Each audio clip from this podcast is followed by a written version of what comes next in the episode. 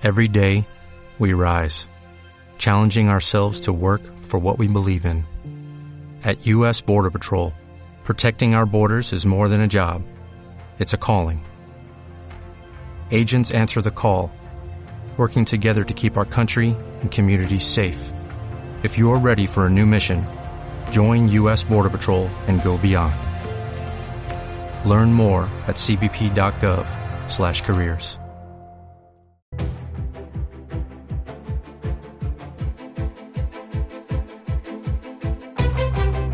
Entrevista Capital patrocinada por IGE, expertos en CFDs para operar sobre acciones, índices y divisas.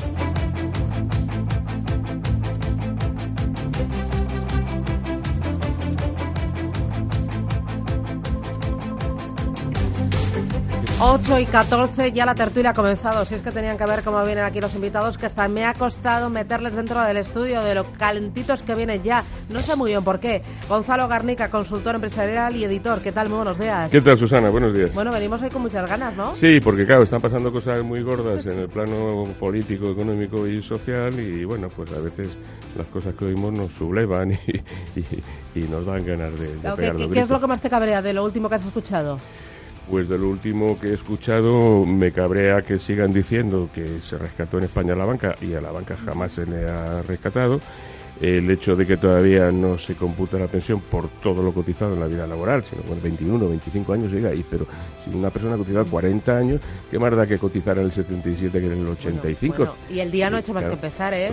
se tenía que hacer el cómputo de la pensión por lo cotizado en toda la vida laboral. Y además no perder ningún derecho por, el, por, cuando llegan los 65 años, si yo quiero seguir trabajando, pero ya he generado el derecho a pensión, ¿por qué me tiene que quitar la mitad? Ahora hablamos, que te precipitas, Garnica. Miguel Borra, presidente del Sindicato de Funcionarios CESIF. ¿Qué tal, Miguel? Buenos Muy buenos días. ¿Y tú qué tal? ¿Cómo vienes? Bueno, pues yo con alguna noticia buena por ser positivo, que yo creo que hemos recibido todos muy bien esa propuesta que ya incluso tiene cifras 1.500 millones de euros en tres años para que nuestra Policía Nacional y nuestra Guardia Civil pues equiparen sus salarios con los cuerpos eh, de seguridad autonómicos. Yo la semana que viene, el martes, tengo una reunión con el ministro Montoro donde lo que le planteamos nosotros son las cifras necesarias para que también los empleados públicos de la Administración General del Estado se equiparen con lo que cobran los funcionarios o en Cataluña o en el País Vasco. Bueno, enseguida también lo comentamos. Juan Merino, ¿qué tal? Buenos días. Buenos días. ¿Tú también vienes con ganas de dar guerra o qué? Bueno, yo vengo, eh, vengo muy interesado por el, el, tema catalán, ¿no? Que ah. no, no, lejos de terminarse, lejos de liquidarse, eh, viene el, un capítulo más y además con, con, novedades interesantes. ¿no? Esto es una gran y larga pesadilla. ¿eh? pero bueno, a ver, a ver. Bueno, Juan Merino es presidente de Asincex, que es la Asociación Sin Ánimo de Lucro de Empresas de Ingeniería y Consultoría de Extremadura. Lo he dicho bien, ¿no? Vale. Eh, bueno, hablaba Garnica de pensiones. Quiero que escuchéis eh, la propuesta ayer, no, antes de ayer, de Fátima Báñez y también la respuesta de Pedro Sánchez. Estamos pensando eh, y está trabajando el Pacto de Toledo en que se pueda tener en cuenta no los últimos años de cotización, sino incluso poder elegir eh, durante toda su carrera laboral porque mejoraría su pensión futura. Es una propuesta que está este, presentando el Grupo Popular en el Pacto de Toledo y que veremos si ve la luz. A la ministra de Trabajo le hemos escuchado decir que lo que hay que hacer es aumentar los años de cotización. No. Lo que hay que hacer es aumentar los salarios para sostener el sistema público de pensiones. A ver si se enteran. Don José Antonio Erce es director asociado de AFI, Analistas Financieros Internacionales, y es una de las personas que más sabe, que más ha estudiado en este país el tema de las pensiones. Don José Antonio, muy buenos días. Buenos días, ¿cómo están? Bueno, encantada de tenerle aquí en estos micrófonos en Capital Intereconomía. Bueno, eh, ¿qué, le parece eh, esta propuesta del Ministerio de Empleo, que cada trabajador elija los años que sirven para calcular la pensión? Bueno, eso, salvando las distancias, que no son muchas, es como si mm, te vendiera una compañía de seguros una póliza de incendios o contra el incendio de tu casa con una prima fija dada y con, eh, por tu parte, la posibilidad de elegir el importe del siniestro, ¿no? Con lo cual, pues todo el mundo elegiría sumas desorbitadas a cambio de una, de una cuota fija. ¿no? Yo creo que incluir todos los años en la fórmula de cómputo es lo correcto, es lo que hacen ya muchos países desde hace muchos años. No veo por qué nosotros no lo hacemos todavía, aunque ya estamos en 21, camino de 25, y desde luego dejar elegir los mejores años es permitir a los estrategas que con el respaldo de la ley ordeñen al sistema, que es lo que menos necesita el sistema en estos momentos. ¿Y, cómo hacen esto? El permitir que se ordeñe el sistema cuando el sistema no tiene que ordeñar. Eh, ¿Cuál es el objetivo del Ministerio de Empleo con, con esta propuesta? Bueno, esto es en realidad el objetivo de todos los ministerios de empleo de, los países que todavía no han llegado a, la madurez. Eh, yo creo que, insisto, la idea de incluir todos los años de la vida laboral en el cómputo, en el periodo de cómputo, es buena, es muy buena, es la dirección correcta, pero desde luego lo que no se puede decir cada año es que este año vamos a tener más y mejores pensiones, porque es que no podemos permitirnoslo. Eso es lo que confunde a todo el mundo, lo que oscurece el, el debate y sobre todo lo que permite que desde la oposición de turno se digan cosas tan inmensas como las que se pretenden eh, corregir, ¿no? Bueno, eh, desde la oposición, eh, la penúltima de Pedro Sánchez ha sido que el tema de las pensiones se soluciona subiendo los salarios. Esto no es así. No, vamos a ver. Las pensiones están vinculadas a los salarios por la fórmula de cálculo que de todas formas en absoluto es contributiva, porque el tipo de cotización podría ser cualquiera y la fórmula arrojaría exactamente la misma pensión, de manera que en absoluto es contributiva nuestra pensión. Pero por la vía de las bases de cotización están vinculadas a los salarios por lo menos hasta el tope máximo de cotización, ¿no? En, en toda economía, en toda economía, en todo el mundo, los salarios son aproximadamente la mitad de la productividad. Subir los salarios sin que suba la productividad, y eso es cuestión de años y de esfuerzos eh, sistemáticos, no sirve para nada más que para quebrar empresas y para aumentar el desempleo. Los salarios no van a subir por decreto ley, se empeñe quien se empeñe, todo lo contrario.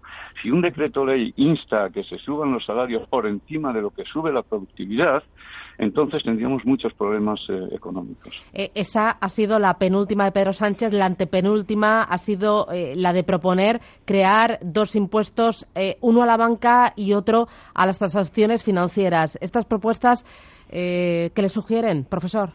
Vamos a ver, Garnica tiene toda la razón del mundo al venir caliente, caliente con el tema de que se rescató a la banca. No se rescató a la banca, se rescató a las cajas de ahorros que eran propiedad social, por así decirlo, aunque algunos se habían equivocado con ese concepto eh, desde dentro, y por lo tanto eso es un tema eh, que llevaría para un debate interminable.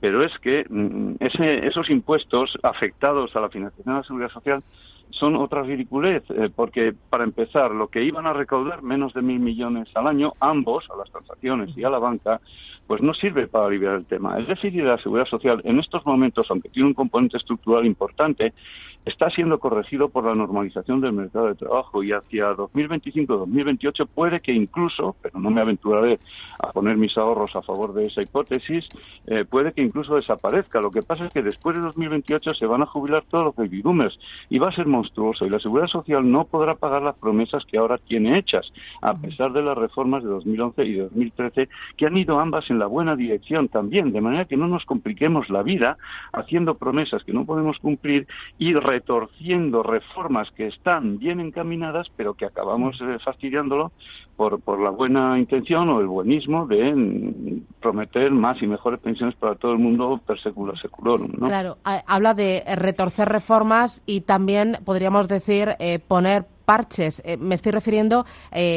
al préstamo que le va a dar el Tesoro a la Seguridad Social de 15.000 millones de euros eh, para garantizar el pago puntual de las pensiones. Esto es un parche, con esto no vamos a ninguna parte, ¿no? Bueno, es un parche, pero en realidad es lo que tenía que haber hecho el Gobierno antes de sacar un solo céntimo del Fondo de Reserva. No digo porque sea malo, el Fondo de Reservas está para lo que está y en realidad su uso ha sido correcto. Lo que pasa es que, claro, el, Gobierno que saca dinero del Fondo de Reserva se, se arriesga a la condenación eterna, ¿no? En el, en el infierno de los pecadores. Entonces, el gobierno es incluso demasiado elegante sacando dinero del fondo de reserva, porque si hubiese emitido deuda desde el principio, estaríamos exactamente en la misma situación. Bruselas no hubiera levantado jamás el teléfono para llamar a Moncloa por esto, como no lo ha levantado ahora para llamar a Moncloa porque hayan otorgado un préstamo de, de 15.000 millones a la seguridad social y, ya está. Eh, lo que pasa es que ahora este gobierno no quiere pasar a la historia eh, pues eh, vaciando la hucha de la que no pasa nada la, la, la bendita hucha por decirlo suavemente de la seguridad social eh, no, ha sido siempre insignificante y, y, no sirve para más que para esto entonces lo que hay que hacer son reformas de verdad que evitan que con el en el medio y largo plazo porque a corto plazo es inevitable la seguridad social acumule una deuda excesiva. A lo mejor con todos estos años de déficit pues acumularemos yo que sé 100 120 mil millones de, de deuda que no está mal porque van en vena a los, a, los criterios de, déficit y entonces tendremos que hacer margen por otras vías, pero lo importante es prever lo que va a suceder de, de, 2025 en adelante o 2030 en adelante con la jubilación de los baby boomers y perseverar, eh, por lo, en realidad más que perseverar es empezar a hacer reformas verdaderamente estructurales que garantizan, garanticen el pago de las pensiones. ¿Y usted ve al gobierno actual con ganas, con fuerza, con la convicción de realizar esas reformas de verdad? Pues mire, este gobierno, como muchos otros, son, eh, tienen el corazón partido, porque entienden perfectamente el problema, eh, me consta, y, además han dado pasos en la buena dirección. Lo que pasa es que ahora este, este año, 2018, va a ser preelectoral, y entonces tenemos, como sea, que comprar votos en el mercado barato, ¿no? Que es el mercado de las promesas fáciles y demás. Hay un mercado más caro, más exigente, en donde lo que se trata de comprar son votos con calidad, con calidad de propuestas y con calidad democrática y con transparencia. Bueno, esto todavía no, no lo hemos inaugurado. Pues una lástima porque me temo que todo esto lo vamos a pagar todos y como usted dice, el problema monstruoso llega a partir del año 2025 con esa generación de baby boomers que se jubilarán y con ellos ¿qué pasará? ¿Cuánto van a cobrar de pensión?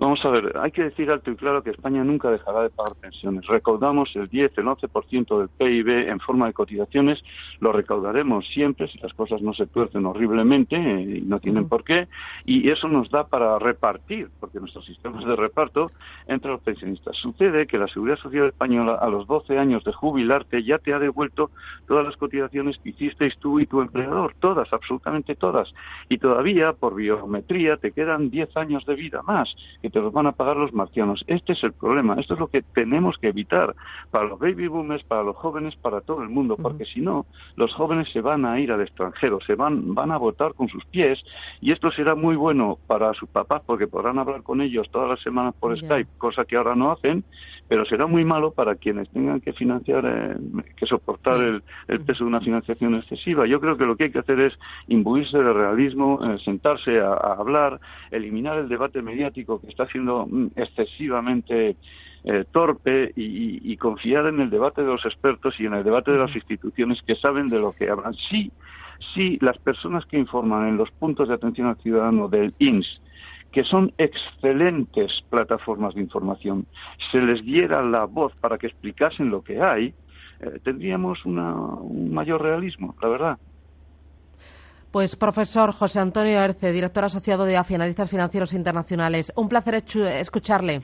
Muchísimas gracias por esta lección que nos ha dado. Gracias, un abrazo. Adiós. a todos, gracias. IG ha patrocinado este espacio. Descubra nuestros CFDs sobre 10.000 mercados en www.ig.com.